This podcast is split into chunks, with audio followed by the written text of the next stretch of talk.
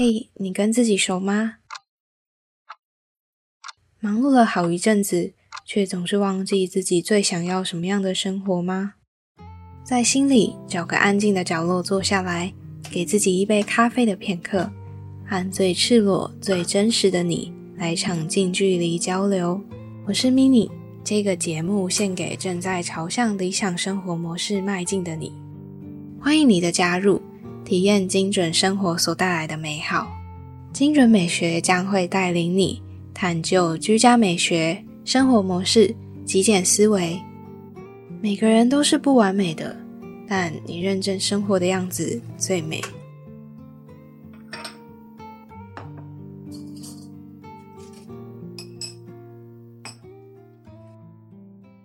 嗨，我是 mini，陪你一起打造理想起居。这一集是二零二二年新年的第一集，那同时呢，也祝你新年快乐。在节目刚开始呢，也想要稍微供上一下，也提醒一下你，这阵子如火如荼进行的筹备，也就是之前提到的探寻渴望工作坊，在一月十五号即将到来了。在这里呢，想要再度的提醒你，因为距离报名截止时间已经快到了，所以呢，还是一样稍微分享一下。这次的工作坊呢，我会和另外一位讲者一起进行呢目标规划的引导，带领你一起去探寻你内心的渴望，以及呢真正规划一个可以实践的目标。相关的资讯呢都会放在资讯栏里面。如果你有兴趣的话，也可以顺便去看一下那个理想生活实践秘籍，因为呢这个秘籍也到今天，也就是一月十日是领取最后的期限。那么结束工商时间，让我们开始今天的节目吧。你是一个喜欢读书的人吗？或是你喜欢看书来提升自己吗？这一次呢，邀请到的来宾是一位极简主义者佳佳，同时呢，他也有在经营一个 IG 的账号，叫做女子生活实践家。那这一集呢是极简橱窗系列，我们会在这个系列聊到极简主义的话题，不定期呢会邀请到其他来宾来聊有关极简主义的知识。那极简呢，不会只有你想象东西非常少而已。从这里你还可以听到如何让生活更聚焦的极简思维。那刚刚有提到佳佳，她是一位极简主义者。平常呢，她会在 IG 分享一些阅读啊，还有极简的生活记录。所以呢，如果你非常喜欢看书，会习惯想要看书阅读来提升自己的话，你一定要继续收听下去。这集呢，我们会聊到一些有关于佳佳的故事以外，还有嗯，佳佳自己推荐的书。一开始认识佳佳的时候，其实是在一次的极简创作者聚会里面。那时候我才刚开始经营精准美学不久，然后有被他邀约。那那时候我们在几位创作者彼此交流认识的这个过程里面，我觉得佳佳是一位心思很细腻，然后非常懂得倾听，还有给建议的女生。在跟他聊天以外呢，在访谈的过程里面，我也有发现他是一个很懂得规划自己想要的生活样貌的人，然后也非常实践刚刚好的生活，也不会像我们有些人会容易有的状况，就是过度努力。像是他呢，在毕业之后选择到外地体验不同地区的生活和工作。也会主动参加读书会啊，还有开直播一边读书，偶尔也会在直播或者是 IG 分享他的阅读心得。除此之外呢，我有时候遇到一些困扰的时候，也会和佳佳讨论。我觉得他给的建议都非常棒，可以说是一个理性兼具感性的人吧。我觉得，那这一集呢，一样会访问到佳佳他自己本人的故事，还有一些经历，还有呢，关于他自己的极简价值观。那让我们直接来欢迎佳佳出场吧。嗨，大家好，我是佳佳。我目前本业是一个课程计划，那另外利用下班的时间经营自己的自媒体，主题是限定在推广阅读学习跟极简生活。相信很多人如果喜欢读书，然后又对极简蛮有兴趣的人，应该会在 IG 上看过佳佳的呃这个账号的经营。想要问一下佳佳开始极简的一个契机故事啊，或者是说你觉得你是一个典型的极简人吗？好，我先讲一下我关于呃怎么样接触极简的契机。好了，就是呃我在三年前的时候调职来台中，那因为那时候我的整个生活圈呃包含的工作啊，我的呃朋友整个全部大换，因为我搬到了一个我并并不熟悉的一个城市。因为之之前有过不当的理财，所以呃财务状况非常的差，所以是呃大概差的状况就是我要跟银行协商，说我大概预计就是呃要用什么样的还钱的方式去还银行的债务。所以为了解决这样的问题，然后才去接触到了就是极简跟极简主义这些名词，然后才去了解哦这样的人是过着什么样的生活。嗯嗯呃，另外是呃，我其实不太认为自己是一个很典型的极简人，因为我觉得极简这种东西是一个很个人主观的东西。那我觉得它的最终精神就是在于你要去认识你自己，跟找到你自己很喜欢又很舒服的生活方式。然后我觉得这个这件事情是对每个人来说是不一样的。有的人就是他他一定要东西少少的，像比如说佐佐木点式那种人，他要东西少少，他觉得很舒服。那我是自己的话是比较喜欢，呃，我生活上的东西都是我可以用得到的。那我觉得这样的生活我很舒服。那也有人像 Nana Q 那种东西也只有一点点。我觉得极简的定义就是。呃，你只要是觉得生活你可以生活的很舒服自在就可以了。那我觉得这件事情也是很多人对于极简的一个迷思。嗯，对啊，就尤其刚刚佳佳你提到那个娜娜 Q 的，我在这里也科普一下，就是说娜娜 Q 其实是一个台湾的 YouTuber。嗯，之后如果有机会的话，哎，我也可以采访看看他，因为 我之前其实有在 IG 上就是有跟他稍微小聊过。那原因就是因为他在呃前阵子有一个影片是突然的，嗯，受到蛮多人关注的啦。那有兴趣也可以去看一下。哦，那刚刚讲到那个极简的误会啊，或迷失，我觉得也蛮多人对极简就是有一一种要求吧。那我自己遇到的状况是因为之前就是跟前任没有到非常分的非常干净，就是还是有在联络啊。那我的呃很好的闺蜜就觉得说，哎，我不是说极简的，就是一个这样的理念，怎么会还继续跟他联络？或者说，嗯，怎么可以就是没有办法很好的断舍离啊？你不是就是在做断舍离的主题嘛？然后或者是很多人就觉得说，哎，极简的人是不是？可能你要送礼物，就一定要送到心坎里，不然很怕就是又又被极简掉这样子。那所以我想要问一下佳佳，有没有遇过你身边不解啊，或者是对你有一些可能偏见吗、迷失吗？要不要分享一下？啊，其实我自己个人目前来说没有特别的感受到，不过呃，蛮常看到，比如说像 mini 刚分享的，或者是我自己身边的一些呃其他有在经营的创作者。或甚至其他的朋友，就是有在有分享过他可能跟同住者的一些冲突，或者是呃他可能被误会的地方。那我自己个人啊，觉得比较算是误会的点，像第一个是很多人会觉得说，哇，你一定在极简，那你应该会变得比较有钱。但我觉得这件事情可能在我身上比较没有发生过。对，嗯，对。然后第二件事情，它是极简就不能有收藏品，因为他就觉得哇，你的生活就是。像我刚刚说一样，就是你生活都是少少的啊，然后你可能拥有的都是那些你会用的东西，那就是你为什么还会有收藏品这个东西？可是我觉得很多东西就是物品，你你也会抱持跟他跟跟他有一个呃情感，就是像我们对人一样，我们是有一些无法割舍的情感，我们对物品也是一样的。所以我觉得，嗯，我先分享一下收藏品的部分哈，就是。呃，我通常会留下来的收藏品都是我真的很喜欢很喜欢的东西，然后那些东西通常跟我的童年回忆有关。我觉得收藏品这种东西对我来说是非常重要的，所以我不认为已经极简的生活之后就不可以有收藏品这件事，我觉得是呃蛮多人的误会之一。那在有关于就是极简会变有钱的话，就是呃我说没有在我身上发生的事，可也可能一部分是因为我现在还不到真的很会。很会理财，但我觉得目前我有的改变就是，呃，我在购买上面确实会更加的慎重，我也考虑这个东西我到底可以用多久，然后它的 CP 值可能有多高。就因为你会做了比较谨慎的购买，那你另外你也知道了，比较容易知道你的金流的去向。那可是因为你购买的东西相较以前来说，因为你会谨慎的去思考它的 CP 值，所以通常那些东西通常啦单价会稍微高一点点。嗯，那就是整长期下来的话，可能我觉得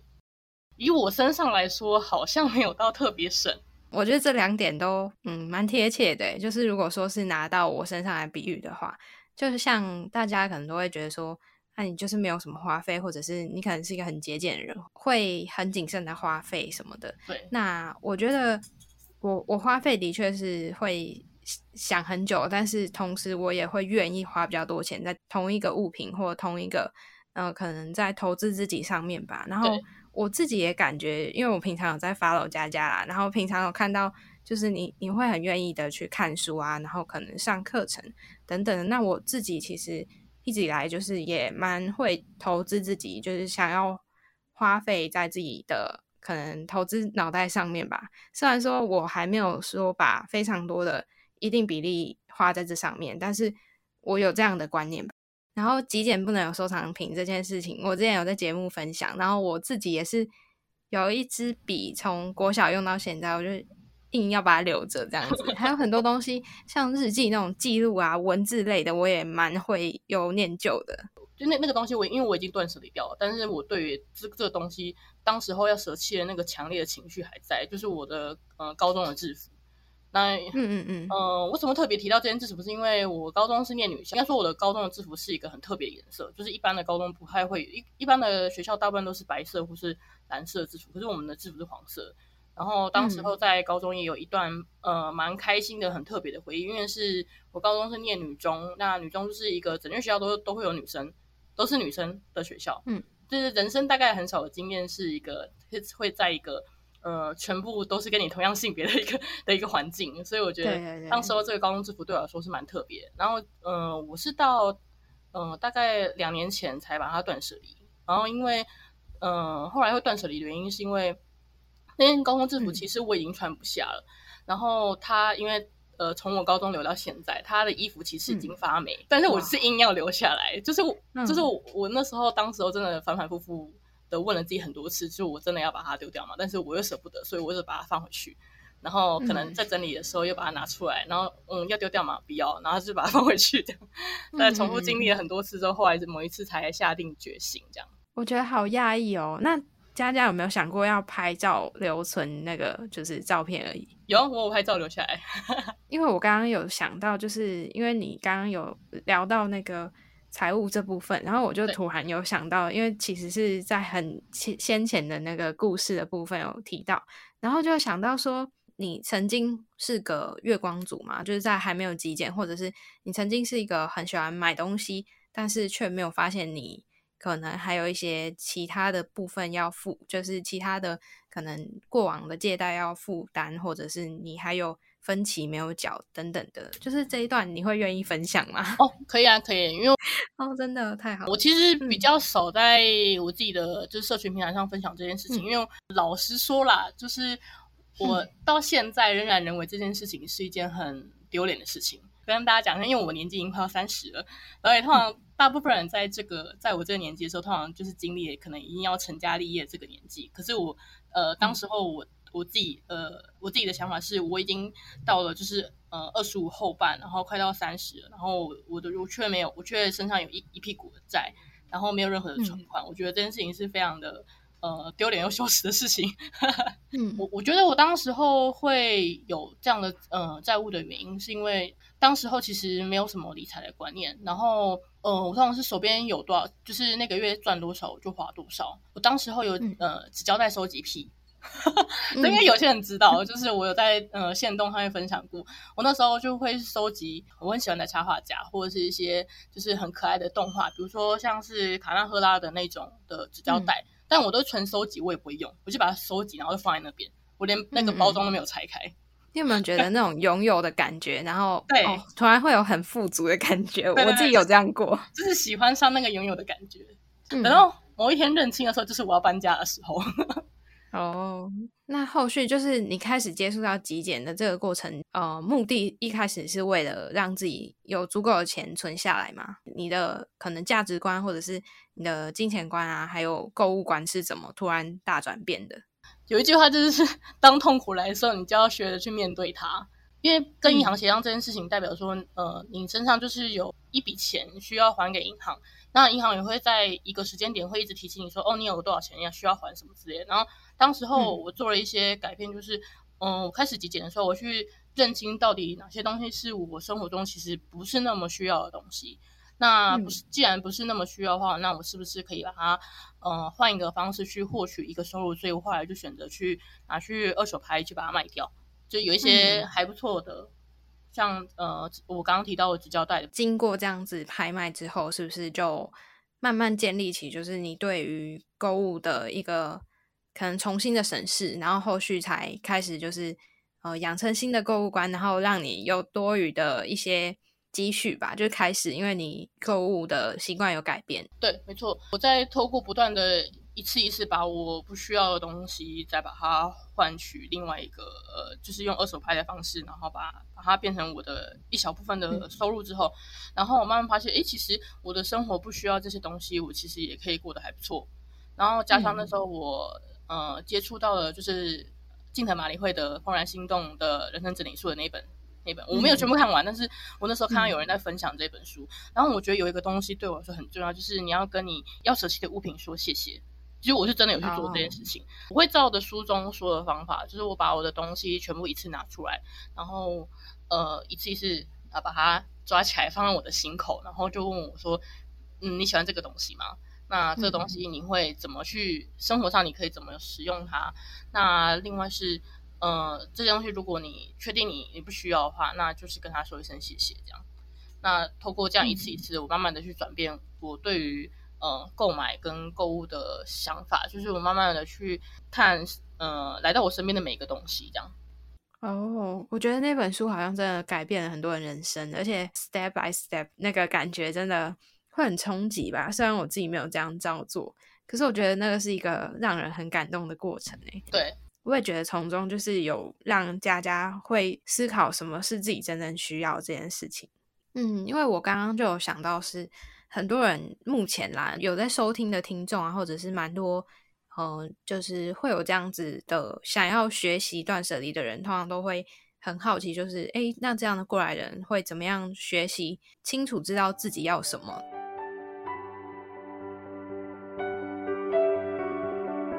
嗨，如果你是精准美学的忠实听众，一定很讶异 mini 我最近的转变，对吧？我在我原本的目标达成之后呢，随着我内心的渴望又有新的目标，同时呢，我也设定了新的路线之后，随着导航抵达我的新目标。在这小段休息时间里面，我想跟你分享我对于目标的看法。每次在节目最后，我总是会跟你一起想象美好生活的样子，对吧？其实目标的设定不会永远一模一样，我们的状态也是一样，这一切都是随着时间浮动的。如果你总是觉得离目标很遥远，就必须要调整一下路线或是脚步了。最近呢，我和理想自己研究室 Podcast 的主持人 Asina 想要邀请你来参与这场我们筹备已久的探寻渴望工作坊。这场工作坊呢，是针对想要完成目标的人，我们会陪着你一起探寻内心的渴望，运用工具和方法，陪你一起觉察自我价值，探寻潜在渴望，排除干扰阻碍，描绘目标蓝图。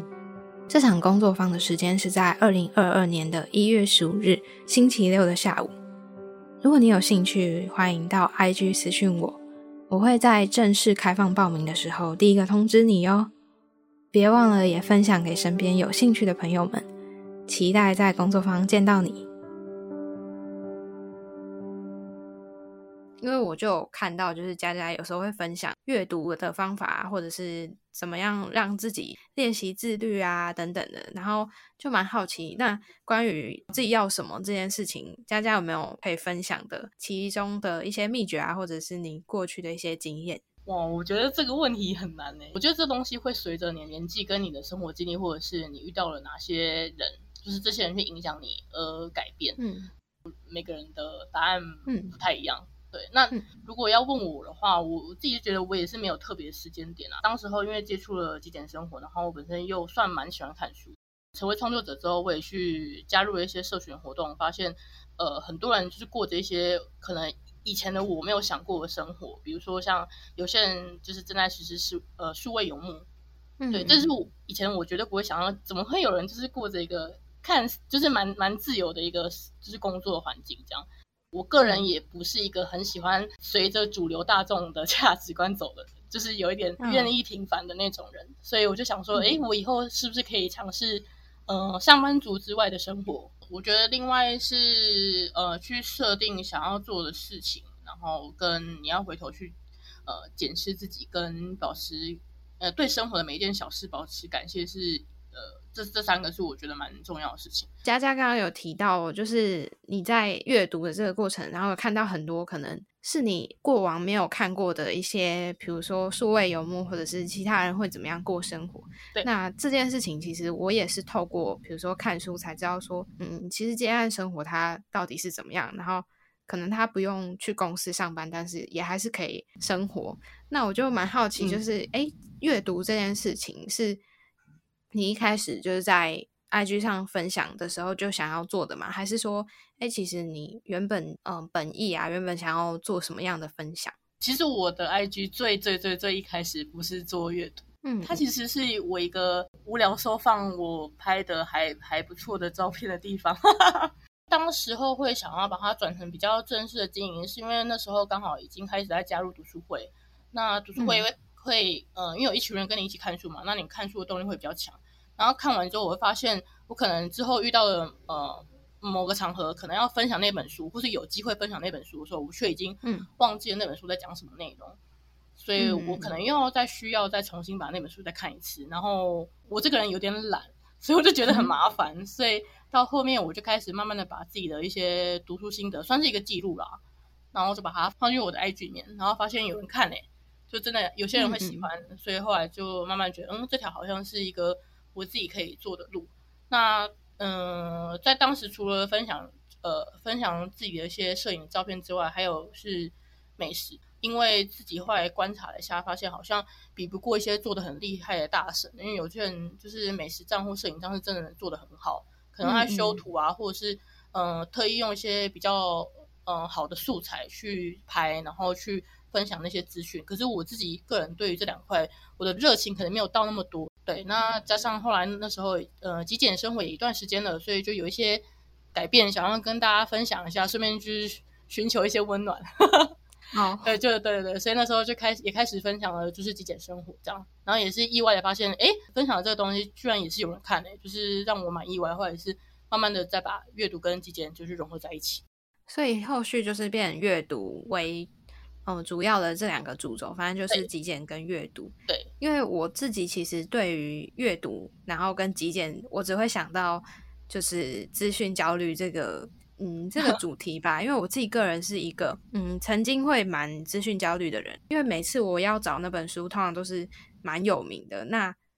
呃，可是如果你同时买，可能你买完看完，好像就又没有它的价值所在，然后就会造成。你堆积了太多东西之类的，所以我就不知道说，哎，如果对于资讯焦虑这一块，或者是说佳佳平常的时候会是借书吗？还是说会看电子书？有没有特别的习惯可以解决刚刚我说的这样子的有点矛盾的状况吧？嗯，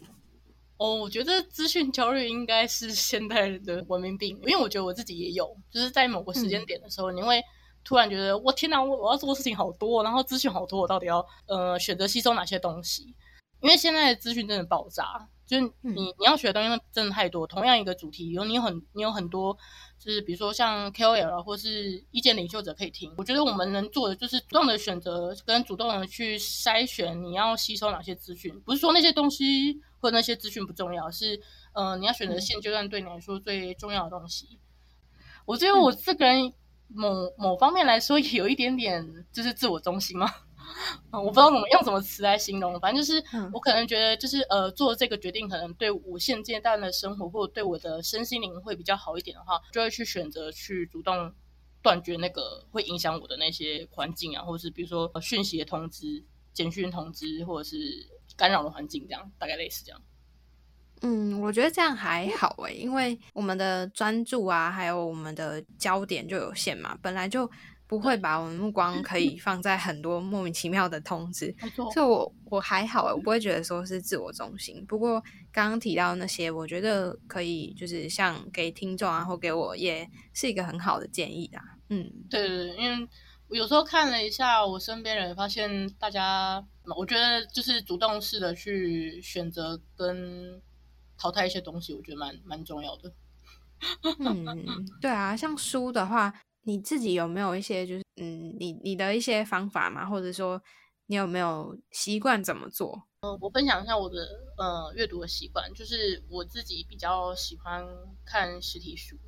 那因为我自己比较喜欢翻跟呃，可以因为实体书的话，你有你旁边有空白地方，你就可以直接写。我比较喜欢直接呃马上记录下来我当下的一些想法，所以我个人比较喜欢实体书。但是电子书我也看，只是几率没那么高。那因为实体书你如果买了，就像刚刚 mini 说的，如果买完看完，你要把又要又要把它。想办法把它处理掉是一件有一点浪费的事情。我自己觉得啦，我这本书它进来到我的生活，到我的环境了，然后我会选择先去问我自己说，这本书我现阶段需不需要？我能不能在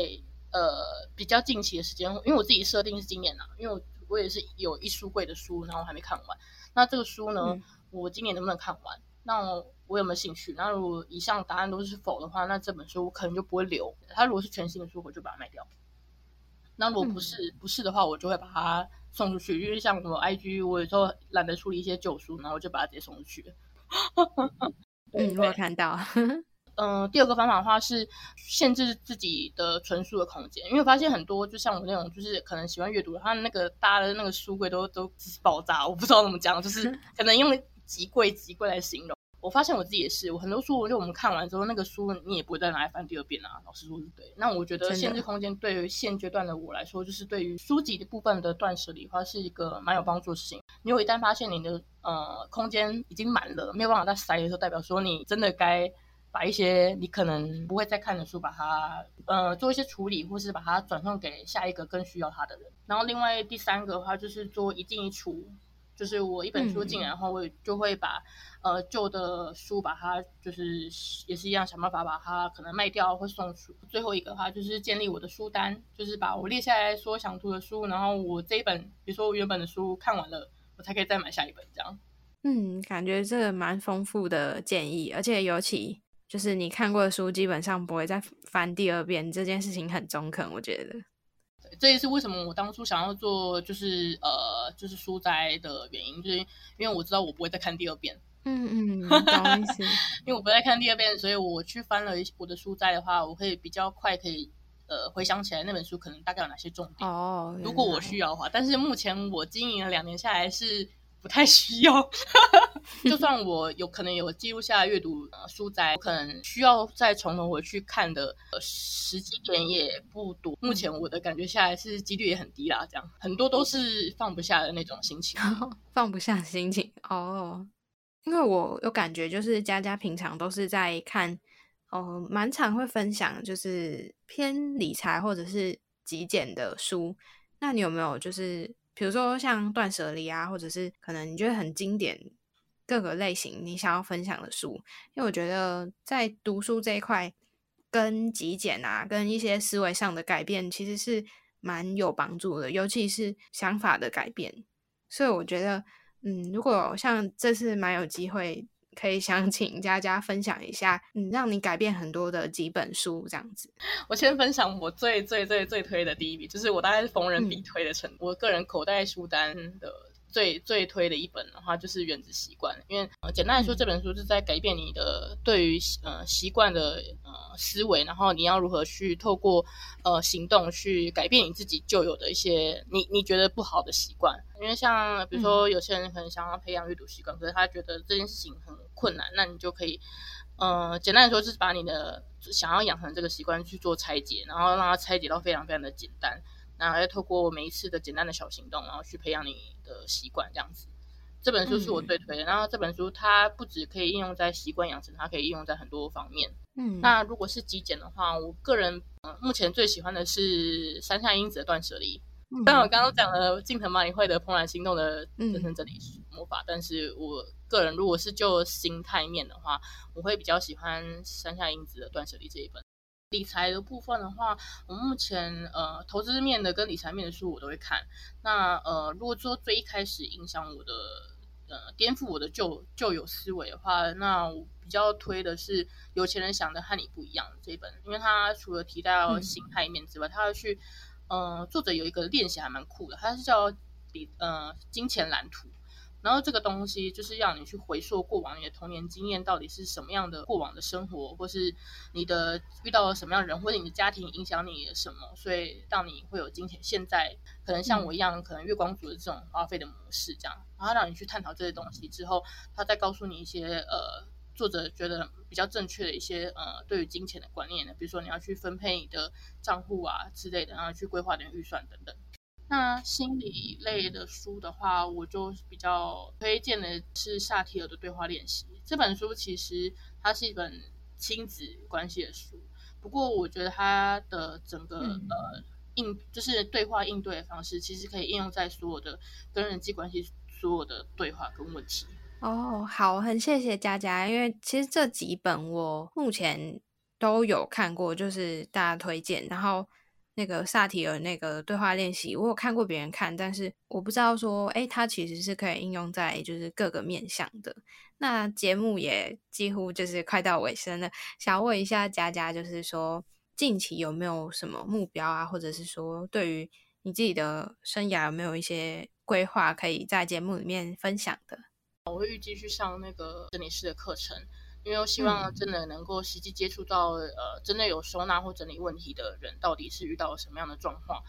所以想说透过上整理课，持续去接触这些人啊，去了解大家背后的故事。那希望未来可以把大家故事都写出来或者分享出来，这样后续也会将自己之前做的一些极简的分享啊，做成影片放到 YouTube。不过这个有点 delay，这样子，因为影片为为为麻烦，对。那另外是 I G 的话，是除了每天每个晚上就是十点的时候会有一个 Read with me 的直播之外，然后未来可能考虑一样是在 I G 上面做呃说书啊，或者是办呃线下的读书会。因为我看蛮多人做线上，但是其实我更喜欢跟大家实际做交流，所以我应该会考虑办线下这样。其他的部分的话，应该可能就是 更注意自己的健康或饮食吧。因为 上半年就是很多人知道我身体状况变得很差。对，所以就希望可以把健康能够再更顾好一点。哦，所以后续就是应该下半年好一点了吧？对，好很多了，好很多了。哦，那就好。这些目标啊，应该都感觉是可以慢慢逐一完成的。然后我也很期待，就是后续像有关于那个走访到各个家，然后写出来的一些故事也好，或者是到时候的。YouTube 影片啊，等等的，还有线下读书会，我也蛮期待。因为我自己个人是，我觉得我蛮需要透过这样环境去一起读书之类的。好，那很谢谢佳佳今天来节目。那最后呢，想要问一下，就是如果有兴趣的话，嗯，网络上的朋友们要怎么在网络上找到你？欢迎大家搜寻我的 IG“ 佳佳女子生活实践家”，账号是 J O Y 点 C H I A 二。那今天很谢谢佳佳来到我们节目，谢谢 mini，我们就跟听众说拜拜，拜拜。在刚刚听完佳佳的分享之后呢，我其实有一些感触，诶就是呢，在访问蛮多位极简主义之后，我突然感觉到之前有一位来宾讲了一句话很对，那一位来宾是阿吉，他说每一个人就好像一本书一样，在翻开来之前，永远不知道会看到什么。而且每一本书都很独一无二，即便大家都是极简主义者，好了，却有着各式各样不同的价值观和习惯。那也是因为不同的经历造就了我们每一个人现在的模样。那我深刻的体会极简的共通点呢，就是每一个人都很懂得做自己，也就是理解自己的生活原则是什么，也不会因为这样子委屈。总之呢，就是不委屈也不将就。对我来说呢，不委屈和不将就的前提就是要够了解自己，因为也只有这样子才能够做自己吧。我自己比较深刻的体会是，有时候会真的蛮不清楚自己，而且甚至会觉得我怎么跟自己那么不熟啊？那对于学习极简呢，或者是说，哎，大概慢慢的有了解极简之后呢，你会怎么样看待极简这件事情？我也想知道你的想法。还有呢，我也想知道，经过上一集我提到的五个轻省生活练习，不知道你有没有试着实践呢？或者是说，你有没有其他的回馈？如果这一集呢对你有帮助，也别忘了到 IG 跟我说，或者是截图这一集，并且呢到 IG 去 tag 我，发到现实动态上面。那么，如果你也很害羞的话，既然收听到这里了，那也可以顺道去 Apple Podcast 或者是你习惯收听平台，用你的昵称去帮我打新评分哦。因为你的回馈呢，都给我非常大的动力去继续的做内容。那这一集呢，就到这里告一段落了。在结束之前呢，我还是想提醒你，理想生活需要透过实践来打造。想象一下，属于你的美好生活会是什么样子？瞄准目标之后，规划路线，再勇敢迈开脚步，往你的理想生活前进吧。我依然呢会非常欢迎你和我分享路上遇到的风景，甚至是到达目的地的喜悦。祝你有个美好的旅程。如果精准美学的内容有帮助到你，欢迎分享给你身边所有需要的朋友。赶快把节目订阅起来，有什么悄悄话？也立马到我的 IG 跟我说吧。虽然我知道你跟我一样，可能会先潜水个好一阵子，但是我不会读心术，你知道的。